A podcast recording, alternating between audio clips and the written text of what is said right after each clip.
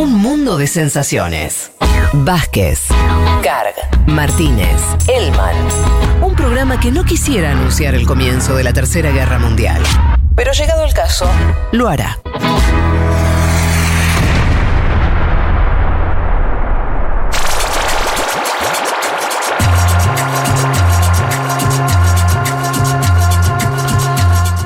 ¿Te parece, Juanma, que nos metamos con, el tema, uno de los grandes temas de la semana, que, que tiene que ver con todo lo que está ocurriendo en Colombia, los niveles de represión altísimos que estamos viendo, las imágenes desgarradoras que se están viendo circulando en las redes de cómo, de cómo reprimen. eh, yo ya no sé si la policía son escuadrones especiales. Bueno, Colombia tiene toda una cuestión de fuerzas de seguridad. Eh, A mí me llamó la atención una foto. La, la tuiteé porque la verdad que superó mi. No sé. mi- para lo que estaba preparado, que era una especie de, de misiles. No, especie no, son misiles. Supuestamente no letales, pero ya yo te digo misil y te digo no letal, dudás. Eh, que genera una especie de estruendo tremendo y que y luces y yo qué sé, que les tiran a la gente. Ahora, si vos ves el camión y todo eso, es un artefacto de guerra. Parece para, para el desfile, ¿viste? Cuando el de- aniversario de, de- chino, ¿viste? Que, que desfila los milicos con cosas tremendas. Bueno, una cosa eh, espeluznante. Eh, no sé por dónde querés agarrarte. Fui por ahí porque, nada, me vino a la cabeza esa imagen de, de ese, de ese armamento. No, está bien. eh, la, la verdad que son graves las imágenes que, que se pueden ver, sobre todo en, en Twitter, ¿no? En, en- en Instagram, en TikTok, en los lives. Eh, a ver, do- 12 días ya de protestas consecutivas, ¿no? Mm. Lo mencionábamos un poquito antes Sí. eh, en la venta. Duque además bajó su proyecto tributario, ¿no? Un proyecto que proponía subir el IVA, lo bajó hace una semana. Las protestas siguieron, ¿no? Con base en Cali, en Medellín, en Bogotá, en Bucaramanga, en Armenia, en diversas ciudades de Colombia. Y siguieron porque, y esto lo marcan eh, el 90% de los analistas que, que- que están eh, siguiendo el tema, hay una impugnación de fondo a, eh, si se quiere, el modelo económico. Vos hacías una analogía eh, en, Con Chile. también en, también en la venta con lo que fue el Chile del 19, aquello de él no son 30 pesos, son 30 años. Ciertamente Mm. parece que Colombia está discutiendo posiblemente eh, un modelo económico incluso de más larga duración, ¿no? Eh, que, que es- que es previo incluso eh, a- al conflicto civil armado que tuvo Colombia durante más de cinco décadas y que además un país donde hay más del 40% de la población bajo la línea de pobreza y sufriendo particularmente el COVID-19, esto se ensancha. Eh, a mí hay un dato que es que creo que, que cambia lo que pasa en Colombia en este año de lo que pasó en el 19, por ejemplo, que es la avalancha de posicionamientos internacionales contra el gobierno de Iván Duque y contra el accionar de las fuerzas de seguridad. Bueno, esto que yo, que yo contaba de que a mí me, sor- me, me llamó la atención el nivel de violencia institucional, ¿no? Tirarle, tirarle con misiles a la gente. eh, bueno, digo, me río, pero por, ¿no? Bueno, por ahí algo de eso, ¿no? Está calando afuera. Las imágenes son muy brutales. Claro, las imágenes son muy brutales y a la vez, Fede, hay una documentación Ajá. en vivo y en directo, Claro, en vivo y en directo, los lives que se han transmitido, eh, que transmiten lo que está pasando, los videos circulando, y de hecho, quien primero patea el tablero, eh, en, en el sentido de los posicionamientos internacionales, y ahora vamos a seguir porque es llamativo algunos posicionamientos, es eh, Naciones Unidas, ¿no? Que, que es la primera, la Organización de Naciones Unidas, quien se manifiesta, lo hace a través de Marta Hurtado. Marta Hurtado es la vocera del alto comisionado. Vamos a escucharla para empezar a analizar qué está pasando con Colombia y la comunidad internacional. Marta Hurtado. Estamos profundamente alarmados por los acontecimientos ocurridos en la ciudad de Cali, en Colombia, la pasada noche, cuando la policía abrió fuego contra los manifestantes que protestaban contra la reforma tributaria, matando e hiriendo a varias personas, según la información recibida. Nuestra oficina en Colombia está trabajando para verificar el número exacto de víctimas y establecer las circunstancias de estos terribles incidentes en Cali. Las personas defensoras de derechos humanos también informaron que han sido acosadas y amenazadas. Expresamos nuestra consternación por los sucesos ocurridos y resaltamos nuestra solidaridad con las personas que perdieron la vida, con las que resultaron heridas y con sus familiares. Hasta la fecha, la mayoría de las protestas han sido pacíficas. Dada la situación extremadamente tensa, con soldados y policías desplegados para vigilar la protesta, hacemos un llamamiento a la calma. Recordamos a las autoridades del Estado su responsabilidad de proteger los derechos humanos, incluido el derecho a la vida y a la seguridad personal, y de facilitar el ejercicio del derecho a la libertad de reunión pacífica. Bien, ahí estaba la ONU. Esto fue durante los primeros días de protesta, de movilización y sobre todo enfocado en la situación que vivía Cali. Hay una ONG llamada Temblores que está denunciando obviamente más de 1.700 casos de violencia policial durante estos 12 días a lo largo de toda Colombia. Eh, y la Defensoría del Pueblo, con corte al día 7 de mayo, está documentando 25 civiles asesinados por las fuerzas de seguridad, particularmente por la Policía Nacional, y unas 500 desapariciones. A ver, a veces se tiran números de desapariciones que uno dice, eh, che, esto está chequeado. Bueno, la Defensoría del Pueblo colombiano ya está denunciando más de 500 desapariciones en estos 12 días.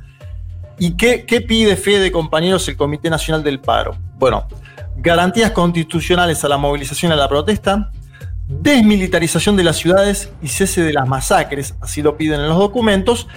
Y algo que vos mencionabas, porque me parece que las fuerzas de seguridad que vos mencionás eh, con, esa prepotencia en términos de violencia es el ESMAD, ¿no? El Escuadrón, el escuadrón Antidisturbios. Un ESMAD que ya, ya había sido impugnado en las movilizaciones del año 2019, cuando mató a un joven, y también Dentro de todo este escenario de convulsión emergen otras demandas, ¿no? Mayor vacunación contra el COVID, otros planteos sobre salud y la universalización de un salario mínimo. Por eso digo que hay como una especie de impugnación global. Ahora, Juanma, cuando vos decís impugnación global, vayamos a, alguna cosa que me parece relevante ya, que es al mismo tiempo, esa cosa global es eh, que no es que atrás hay estructuras muy sólidas ni muy articuladas. Me refiero a centrales sindicales, partidos políticos, todo eso ya. Cuando querés rascar un poco, aparece una cosa mucho más eh, lábil, mucho, mucho más este, eh, de, de, cierto hartazgo, pero no te encontrás con actores tan, tan de peso, ¿no es cierto? podríamos decir que hay más espontaneidad que organización. Ayer mm. la escuchaba justo a María del Mar en 1990 y citaba eso. podríamos decir, Sí, que podríamos decir que hay más espontaneidad que organización. Ahora, hay un Comité Nacional del Paro y ese Comité Nacional del Paro se va a juntar a discutir con Iván Duque, por lo cual tenemos que decir que hay interlocución. No me parece tampoco asimilable a la situación en Quito, eh, donde eh, había salido un conjunto de eh, organizaciones sociales más bien espontáneas y donde después Lenín Moreno en el año 19 no tenía tanta interlocución con ese sector y sí con el sector indígena. Ok. O sea, vos decís que, está bien. No, no, está muy, no está articulado, pero sí hay actores eh, Hay un Comité Nacional del Paro con 60 organizaciones. Después mm. vemos la potencia. Está, bueno, está bueno el planteo que tenés vos, que decís vos en cuanto a cuál es la potencia de esas 60 organizaciones. Y ojo, porque después voy a terminar la columna con un nombre y apellido que es Gustavo Petro. Vamos a analizar si puede tener o no canal, si puede haber una eh, canalización electoral. Esto son conjeturas igualmente. Pero vamos a un punto que me parece que en términos discursivos es muy eh, problemático de parte del gobierno de Colombia, y es que sigue insistiendo con lo mismo, a pesar de que la comunidad internacional está viendo los videos y que ve que la violencia es policial, es estatal, que es una especie de masacre, el gobierno de Iván Duque sigue hablando de amenaza vandálica y de organización criminal de parte de los manifestantes. Escuchemos a Iván Duque porque es llamativo que persista ¿no? con ese discurso. La amenaza vandálica que enfrentamos consiste en una organización criminal que se esconde detrás de legítimas aspiraciones sociales para desestabilizar a la sociedad, generar terror en la ciudadanía y distraer las acciones de la fuerza pública. El vandalismo extremo y el terrorismo urbano que estamos observando se encuentra financiado y articulada por mafias del narcotráfico, como lo denunció el fiscal general de la Nación. Para enfrentarlas, Hemos diseñado una estrategia conjunta contra el vandalismo a nivel nacional que ya está dando resultados. A mí me llama, me, llama un poco la atención que persista con eh, ese tipo de discurso, eh, con lo que estamos viendo. Yo hay un video que es a mí me impresionó mucho. Es un joven que se llama Lucas Villa, que es líder de las movilizaciones eh, pacíficas en Pereira. Lucas Villa aparece en cuatro segundos y dice textual, nos están matando en Colombia. Yo no sé ahí, David, si por ahí lo tenés, porque lo, pasamos en seguro. La, eh, Lucas Villa dice en un momento, nos están matando en Colombia. ¿Y saben lo que le pasó la noche siguiente a la publicación de ese video? Lo balearon. Eh, tiene ocho balas en su cuerpo, estaba en terapia intensiva Lucas Villa. Este es un caso de cientos que hay en Colombia, pero se viralizó precisamente porque dijo, nos están matando en Colombia, como hablando de la comunidad internacional. ¿Lo tenés, David? ¡Nos están matando en Colombia! Ah, bueno, eso, directo, esos cuatro segundos él mira a la cámara, dice nos están matando en Colombia. Y al otro día la, le La noche siguiente, ocho, balas permanecían en, una unidad de, terapia intensiva. Eh, me parece ahí que hay algo muy grave y que ya no se puede acusar al vandalismo así como así para...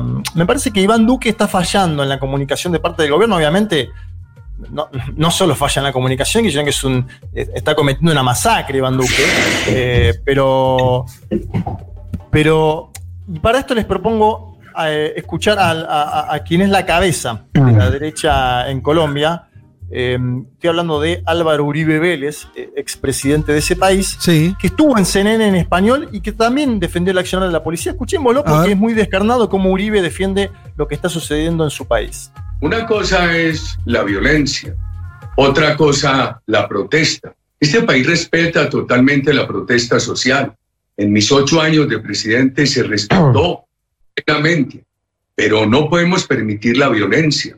Ahora, este país que tuvo un problema muy grande y que sigue teniendo de guerrillas y que tuvo un problema de paramilitares que lo superó mi gobierno, es un país que necesita apoyarse exclusivamente en las Fuerzas Armadas Institucionales. Y entonces, ¿qué digo yo? Cuando agreden al policía, como, como hemos visto, 500 policías agredidos, uno asesinado, los otros heridos. Hombre, quemaron un hotel en la ciudad de Cali porque había protegido a unos policías que estaban allí descansando y sin armas. Entonces, ¿qué dice uno? De acuerdo con la Constitución, con los derechos humanos, los policías tienen el derecho de defender su integridad y la obligación de proteger a los ciudadanos y a sus bienes. Bien, eh, ¿por qué traigo este audio? Porque cuando, cuando Uribe dice los policías tienen el derecho de defender su integridad, lo que está haciendo está, está defendiendo este señor los 25 asesinatos a civiles, ¿no? Porque eh, está nombrando un policía muerto, hay 25 asesinatos a civiles, no, hay una proporción, ¿no? Eh, por eso digo que es extraño que sigan con la teoría del vandalismo. Yo creo que ahí Uribe contesta lo que te preguntaba vos hace un ratito, Juan, el tema de la posición de Buque. Creo que ahí empieza, hay efectivamente una tensión, porque es un escenario digo, muy polarizado donde la derecha, eh, sobre todo el, el, sector que está a la derecha de Duque dentro del centro democrático, bueno, no, no está dispuesto a, un, a, reconocer lo que está pasando en las calles y, está mucho menos dispuesto a trazar un escenario de diálogo por el momento. Bien, me, parece, bien eso. Eh, dale, Leti, mente. No, que sumo, digo, me parece, a mí no me sorprende porque me parece que va en el discurso de la línea de defender a los militares, de defender las fuerzas de seguridad. Ustedes decían de Chile y hemos hablado un montón del accionar de carabineros. Se calcula que asesinaron a 40 chilenos y chilenas en meses de protestas. En el caso de Colombia, Temblores está registrando 47 asesinatos en poco más de una semana. Y me parece que también es recurrir un poco a esto de la violencia. Bueno, prenden fuego las estaciones, prenden fuegos colectivos. Y sabemos que cierta parte de la población cuando ve esos desmanes y ve que se mantienen en el tiempo las protestas, empiezan a caer un poco en ese discurso, ¿no? Bueno, son los violentos, se agota cuando se mantiene en el tiempo. Me parece que están recurriendo un poco a eso, o sea, el caso de Iván Duque está recurriendo un poco a ese discurso. A ver, el tema, ese discurso tiene un problema que es el siguiente, que es lo que está diciendo la comunidad internacional y los señalamientos que hacen, y que todos los medios colombianos, incluso los más conservadores, están mencionando lo que dice la comunidad internacional. Es decir, no solo es la ONU, nosotros pasábamos el discurso de la ONU, no solo es la ONU, es la Unión Europea, es el Parlamento alemán, a través de un comunicado firmado por diputados de Angela Merkel y también de otras fuerzas, de los verdes, de Die Link, de la socialdemocracia. Es Luis Almagro. Luis Almagro, el titular de la organización. Te tiene que criticar Luis Almagro, ¿no? Americanos. Dijo textual Luis Almagro, condenamos los casos de tortura Mm. y asesinatos cometidos por la fuerza del orden. Entonces digo, Sí, y hasta el Papa se pronunció. claro, pero bueno, el Papa por ahí, Leti, lo podés entender más en términos eh, Sí, ideológicos. ya te critica Luis Almagro que, que Yo digo- hasta la mano. Y no solo eso, es que, es que Luis Almagro estuvo esta semana compartiendo escenario en este foro virtual eh, que hubo, Luis Almagro presencial, Iván Duque virtual, con Iván Duque, el presidente de Colombia. Entonces digo, atención. Y el último audio que yo les traigo es el de Jim McGovern. Jim McGovern es ni más ni menos que el copresidente de la Comisión de Derechos Humanos del Congreso de los Estados Unidos de América. Atención a este dato. Escuchemos y traducimos lo que decía Jim McGovern sobre lo que está pasando en Colombia. Well, the information that I received uh, is very disturbing. Uh, I, and I've, I've, I've heard from uh, friends in Colombia who have called me directly, and I've also seen the videos online uh, that show uh, the violent response uh, to the protests that are happening in Colombia. Uh, and I've been to many of these cities, to Bogota, to Cali, and Popayan, and elsewhere. And I'm deeply, uh, I feel deeply the loss of life and and the many wounded and traumatized because because of the violence that has been used against these protesters. And, and so I'm, I'm deeply concerned. And so are many uh, members of Congress. Bien, escuchábamos a Jim McGovern, que es copresidente de la Comisión de Derechos Humanos del Congreso de los Estados Unidos de América y que decía, la información que me llega es de amigos que yo tengo en Colombia y de los videos que circulan, que eran los que mencionábamos nosotros antes.